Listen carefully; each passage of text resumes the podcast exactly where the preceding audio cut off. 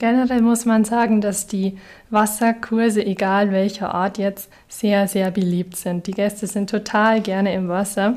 Aber wenn ich so eine Tendenz sehe, dann ist es tatsächlich in Richtung Aqua Qigong. Wellness Podcast. Be well and enjoy. Hallo und herzlich willkommen aus dem Wellness Hotel Sonnengut in Bad Birnbach in Niederbayern. Ich bin Wipke Metzger und ich freue mich, dass Sie wieder eingeschaltet haben. Falls Sie es noch nicht getan haben, abonnieren Sie den Wellness Podcast doch am besten jetzt gleich, so verpassen Sie keine Folge mehr. Wellness und Wasser, das gehört für viele Menschen untrennbar zusammen. Sich im warmen Wasser einfach mal treiben lassen, vielleicht sogar im Whirlpool entspannen oder aber auch ein paar Bahnen im Schwimmbad ziehen. Ja, egal ob im Sommer oder im Winter, Wasser sorgt einfach für Wohlbefinden. Wasser hat aber auch noch ganz viele andere tolle Eigenschaften. Es ist perfekt für Fitness- und Entspannungsübungen und genau darüber sprechen wir heute. Mir gegenüber sitzt Sabrina Ortner. Sie ist Sportwissenschaftlerin und Spa-Leitung sowie Fitnesstrainerin hier im Sonnengut. Sabrina ist auch verantwortlich für das Fitness- und Aktivprogramm im Sonnengut. Und das ist ein Programm, bei dem es aktuell jeden Tag, außer sonntags, einen Kurs im Wasser gibt. Ja, das ist mir natürlich aufgefallen und deswegen auch direkt die erste Frage, Sabrina. Warum macht es Sinn, im Wasser zu trainieren? Ja, genau, wie du schon angedeutet hast, gibt es verschiedene Eigenschaften vom Wasser, die wir uns bei einem Training im Wasser nützlich machen können. Und zwar zum einen den Wasserdruck. Dieser wirkt sich positiv auf unser Herz-Kreislauf-System aus. Genauso der Wasserauftrieb. Der Wasserauftrieb macht uns viele Bewegungen im Wasser um einiges leichter, die Gelenke werden geschont. Wir haben ungefähr nur noch 10% des eigenen Körpergewichts, was natürlich super ist. Und der Wasserwiderstand. Man kann sich ihn entweder zunutze machen oder man arbeitet gegen den Wasserwiderstand, wo dann bei verschiedensten Bewegungen mehr Kraft aufgewendet werden muss, um diese durchzuführen und somit wird eine Übung im Wasser, obwohl sie einfach aussieht, oft sehr anspruchsvoll. Ja, ich kenne das persönlich, wenn man so einem Aqua-Fitness-Kurs zum Beispiel zuschaut, dann denkt man immer so, naja, was machen die denn da? Und sobald man einmal selbst mitmacht, merkt man, wie anstrengend das doch ist. Oh ja, genau so ist es.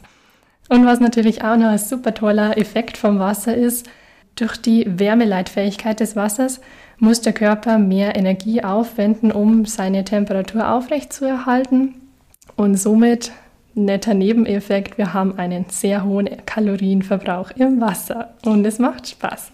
Das hört sich doch alles sehr gut an. Wenn wir da jetzt direkt ein bisschen konkreter werden, was man denn im Wasser trainiert, wie man trainiert. Ich denke, das wahrscheinlich bekannteste Training im Wasser ist Aquafitness.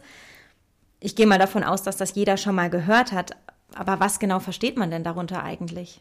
Aquafitness wird sehr häufig als Überbegriff verwendet, wobei Aquafitness schon abgegrenzt werden sollte von zum Beispiel Wassergymnastik. Wassergymnastik steht eher so dieser therapeutische Hintergrund im Fokus, wobei bei Aquafitness wirklich das Training von Kraft, Ausdauer im Vordergrund steht mit mehr Action.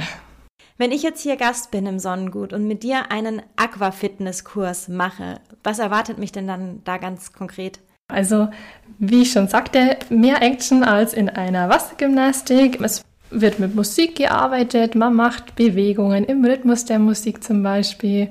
Selten, dass es langweilig wird. Das heißt also, wir bewegen uns zur Musik, kommen auch noch irgendwelche Geräte, Gegenstände dabei zum Einsatz?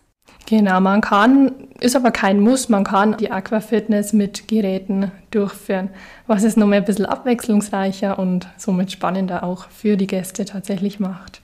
Was sich für mich ja auch sehr spannend anhört, ist das Thema Aqua Nordic Walking. Jetzt ist ja Nordic Walking diese Sportart, bei der man mit Stöcken in den Händen durch die Landschaft geht, sage ich mal. Wie macht man denn sowas im Wasser? Das ist tatsächlich die häufig gestellteste Frage von meinen Gästen, wenn sie Aqua Nordic Walking im Plan lesen. Ich sage ihnen dann immer, stellen Sie sich wie Nordic Walking vor, eben nur im Wasser. Die Nordic Walking Stöcke werden ersetzt durch sogenannte Aqua Handles. Die muss man sich vorstellen wie Trichter. Und mit diesen Trichtern kann das Wasser verdrängt werden. Und durch diese Verdrängung schaffe ich es im Endeffekt dann, mich im Wasser voranzuschieben, nennen wir es mal. Genau, und dann kann ich eben verschiedenste Laufbewegungen im Wasser durchführen. Das heißt also, ich stehe jetzt nicht den kompletten Kurs einfach im Wasser und gehe, sondern es gibt dann schon nochmal unterschiedliche Übungen. Genau, also Aqua Nordic Walking mache ich eigentlich hauptsächlich in der Fortbewegung und auch hier kann man sich natürlich das Wasser total zunutze machen. Entweder man macht das Ganze, wenn man viele Teilnehmer hat, in Strömungsrichtung oder was dann immer für die ersten Lacher sorgt, ist, wenn du dann tatsächlich einen Richtungswechsel auch durchführst, weil du dann erstmal richtig ausgebremst wirst vom Wasser. Das kann ich mir gut vorstellen. Und dann gibt es hier im Sonnengut noch etwas, auf das ich ehrlich gesagt bislang sehr selten gestoßen bin. Aqua Qigong. Was kann ich mir darunter vorstellen? Also du kannst dir das klassische Qigong vorstellen. Vielleicht für die Zuhörer, die mit Qigong bisher noch keine Erfahrungen gesammelt haben. Qigong kommt aus dem asiatischen Raum und ist eine Form der Entspannung. Es geht um das sogenannte Qi. Das Qi kann man sich vorstellen wie eine Energie und diese fließt durch unseren Körper, wenn der Körper gesund ist. So, jetzt ist es so, Qigong kann durchaus auch anstrengend sein. Die, die es bereits kennen, man macht viele Übungen im Stand. Dieser Stand wird wirklich anstrengend, wenn man das längere Zeit macht. Und wir sind wieder beim Thema Wasser.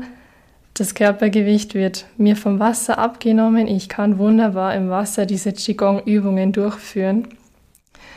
Es hilft mir sogar, viele Übungen sanfter zu machen.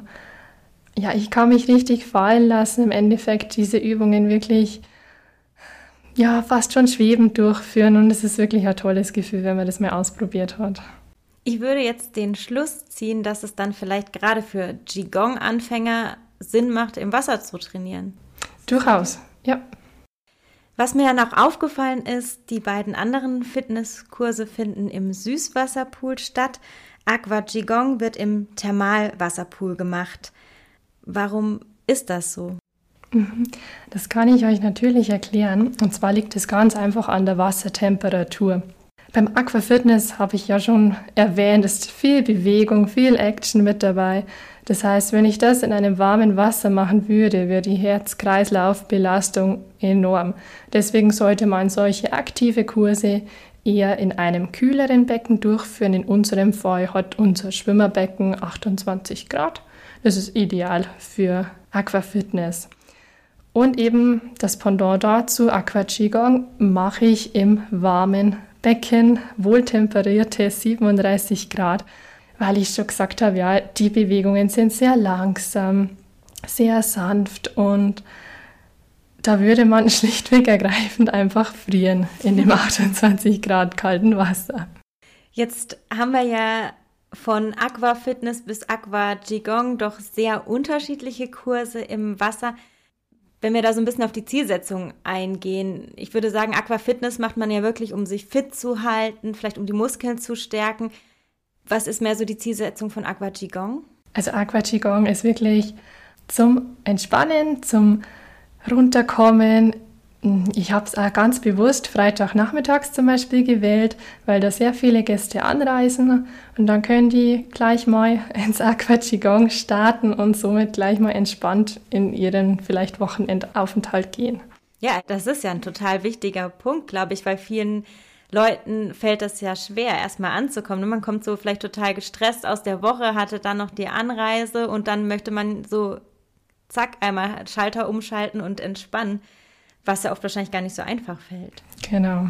Wie ist denn so deine Erfahrung, weil wir ja jetzt auch diese ganz unterschiedlichen Kurse haben? Was kommt denn bei den Gästen am besten an oder was machen die am liebsten? Also generell muss man sagen, dass die Wasserkurse, egal welcher Art jetzt, sehr, sehr beliebt sind. Die Gäste sind total gerne im Wasser. Aber wenn ich so eine Tendenz sehe, dann ist es tatsächlich in Richtung Aqua Qigong.